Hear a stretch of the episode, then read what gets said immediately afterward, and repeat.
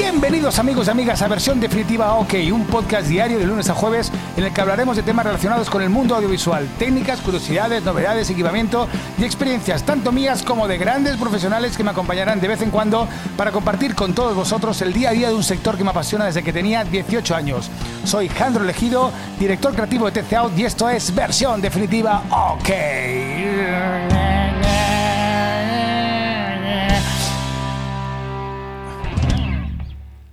Actor.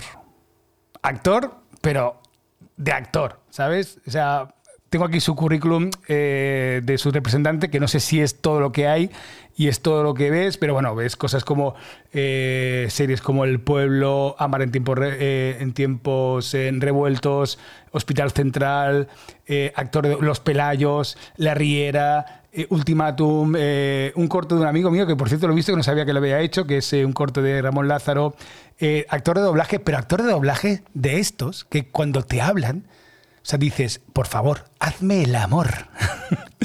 Mark Uyot, Mark y Detroit, para los amigos, ¿cómo estás, amigo? ¿Cómo estás? Muy bien, encantado, encantado de, haber reconectado contigo, que hacía mucho. Yo creo que hablamos un día en la pandemia, en esos momentos tristes y explicándonos las penas, pero ya estamos aquí produciendo, que es lo que nos gusta. Sí, a ver, no te pongas tampoco serio aquí, no te pongas digna, que eso es un podcast de, buen, de buena, muy, muy abierto, muy buena onda, que te veo encantado de estar aquí contigo, no me jodas, Marqui. No, no, la voz es la que tengo, amiga. La voz es la que tienes. Eh, hombre, la verdad es que tampoco hemos perdido nunca el contacto, o sea, sí que hemos, nos hemos llamado de vez en cuando, tal. Sí, pero bueno, que vernos así y para hacer cosas hacía tiempo eh, y siempre es bonito reconectar con gente con la que creativamente te entiendes a la primera y que tenemos muy buenos recuerdos. Sí, bueno, os, pongo, os pongo, sí, sí, os pongo un poco de antecedentes. Bueno, Marky y yo nos conocimos hace ya bastantes años con la tontería para, para montar un grupo, el Pezón Rojo. Bueno, eso salió como salió, pero de eso, de esos eh, lodos, o sea, de esos, no sé si se dice barros o de esos, ah, lo que sea, eh, de los barros salieron estos lodos, ¿no? Sí, ¿no? Eh, allí montamos la primera productora que empezó llamándose Tropezón, que ya, ya avisaba que aquello no... Se veía venir. ¿Cómo te puedes llamar Tropezón, sabes? Tropezón Records, que era para el disco, pero formamos eh, el principio del Embalse Filmmakers, eh, que, después pasó a ser el MB. Bueno, eso es una historia. ¿Qué es, qué es lo que menos me interesa de mi conversación con, con Marky? Porque eso, Entonces, ¿para qué, ¿por qué os traigo a Marky, amigos y amigas, de versión definitiva? Bueno, pues él es actor. Él es el locutor de doblaje eh, y me gustaría, bueno, si quieres, Marky, preséntate un poquito para los que no te conozcan, eh, quién es Marky Detroit. Yo, yo es que para mí es Marky Detroit, no Mark Uyot, pero eh, quién eres Marky en el mundo este del audiovisual y para la gente que te conozca un poquito más y hazlo con esa voz que me pues que es que me encanta. O sea, son este tipo de personas que digo, por favor, insúltame porque es que me encanta. eres, un hijo de puta. Te, puedo decir imbécil con, casi con P, que es como imbécil, que es lo que mola. Pero bueno, yo soy eh, un, vivales en realidad. Yo estudiar, estudié la situación, como muchos, eh, tenía la suerte de, que mis padres se dedicaban al teatro, eran actores profesionales, eh, se metieron en el doblaje y yo como niño cantor, eh, Joselito, voz privilegiada de niño, entonces me convoqué, bueno, me, empecé a hacer doblaje y yo ya vi que esto es lo que me gustaba porque yo soy el típico que en la clase quería leer, salía rápidamente al encerado porque me gustaba tener el contacto con el público. Bueno, esto eh, me llevó a, no estudiar prácticamente. Entonces empecé a tocar la batería y a hacer doblaje a, la tierna edad de 12 años y una cosa me llevó a la otra. Em, la batería nunca la he dejado, ha, sido más o menos profesional, porque podemos decir que he cobrado por mis servicios, pero en donde, a donde he ido más es a, la actuación, a, jugar realmente, ¿no? A no tener la sensación de que trabajo. Entonces, bueno, el doblaje me permite eh, vivir eh, diariamente en, en, ambiente de estudio, de, profesional de, la actuación y eh, me permite también pues hacer cosas como, como sí, realmente miras un poco el currículum y sí, he hecho cosas de actor porque también tengo una pinta pues interesante para muchas cosas y sobre todo que me gusta muchísimo. soy una persona que, que, bueno, que todo me, viene bien y a, todo me lo cojo con, con ilusión y con alegría, que creo que es una, una, una cosa muy importante para ser actor, ¿no? Y en eso estamos. Pues hace la, friolera de 35 años que vivo de esto, de, de poner voz o de poner cara a, a, ideas de otros, que es lo que más me gusta. A mí me gusta que me dirijan. Oye, claro, dices, empezaste a los, a los 12 años, pero a los 12 años no tenías ese bozarrón, o sí lo tenías, hiciste el cambio no, a esa no, no, no, no, no, simplemente em, em, me coincidía que tenía habilidad para, para hablar y coincidir, que es lo que es el doblaje en realidad. Y bueno, también eh, lo típico, el teatro en el colegio, después eh, Los Pasturets, que es una obra que se hace tradicionalmente aquí, pues un poco lo que todo el mundo ha ido haciendo y luego pues cosas más aficionados hasta que ya empiezas a, ser más mayor y a profesionalizarte y a, entrar en contacto en los círculos en los que te mueves para, para, para eso, para, para actuar.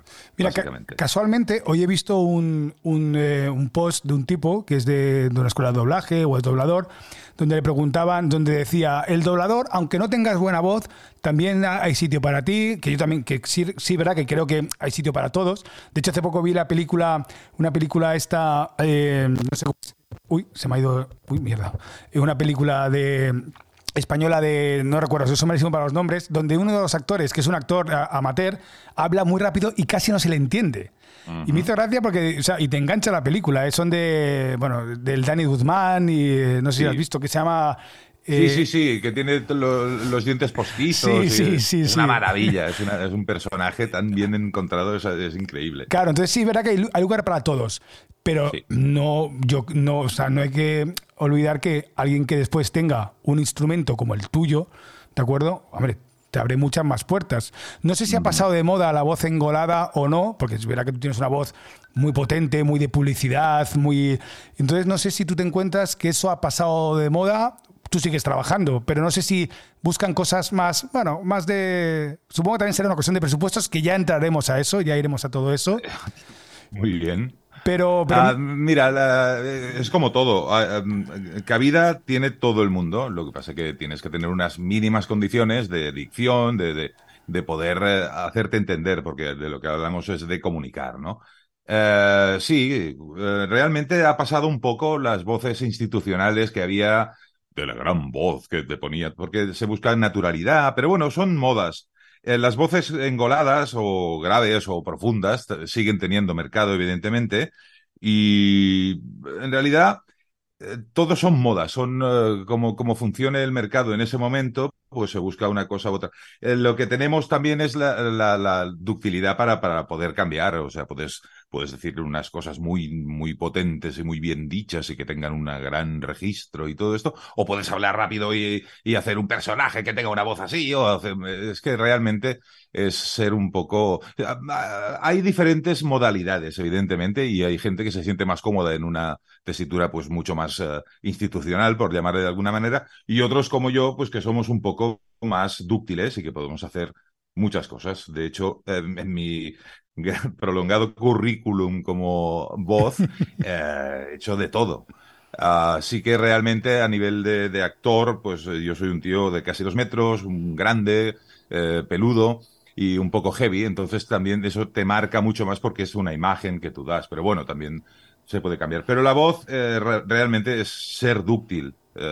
Y entonces yo creo que la mayoría de compañeros míos y gente muy potente, pueden hacer muchísimas cosas. El, por ejemplo, el, doblador que dobla a Tom Hanks, Tom Cruise, puede hacer lo que quiera con la voz. Y todos aprendemos de eso, porque no puedes eh, estar solo haciendo, perdona por mi bonita voz, porque eso cansa muchísimo, ¿verdad? Sí, es un poco lo que pasaba con Constantino, ahí que, descanse en paz, pero a mí me, me cabrea mucho ver a, ver a, por ejemplo, a, a coño, a a Clint Eastwood. ¿sabes? Y después no tenía absolutamente nada que ver. Y a mí personalmente, bueno, ya hablaremos del tema de doblaje, nos enteremos, nos enteremos más, pero yo tenía la sensación de que era, esta es mi voz y, y, eso es lo que hay. o sea, bueno, eh, igual me eh, equivoco. ¿eh? es un, caso muy, muy, muy particular porque realmente era un prodigio, era una voz sí, sí, sí. Que, que, vamos, retumbaba. Él era muy buen actor también y también la cambiaba mucho, pero claro, le llamaban para, para lo que le llamaban.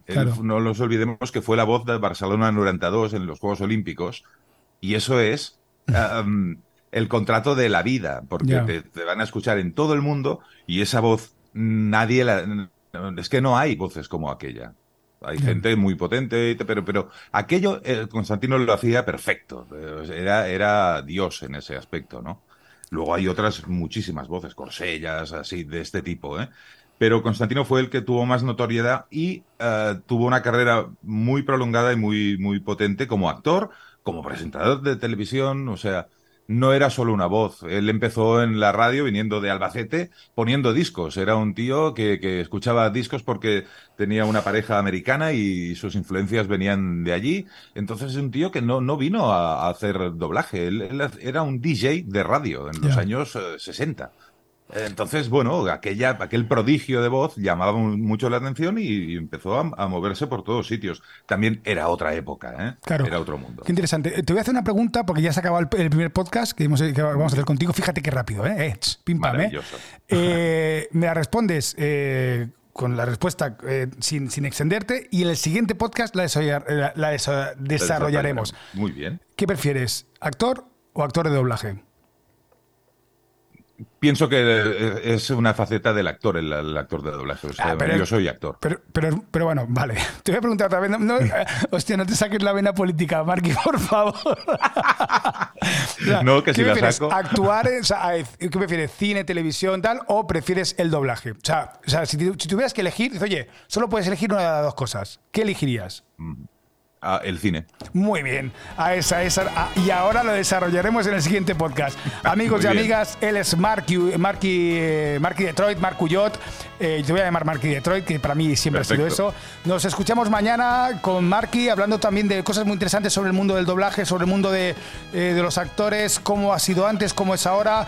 Sed felices, sed inquietos y compartir. ¡Qué salud! ¡Adiós!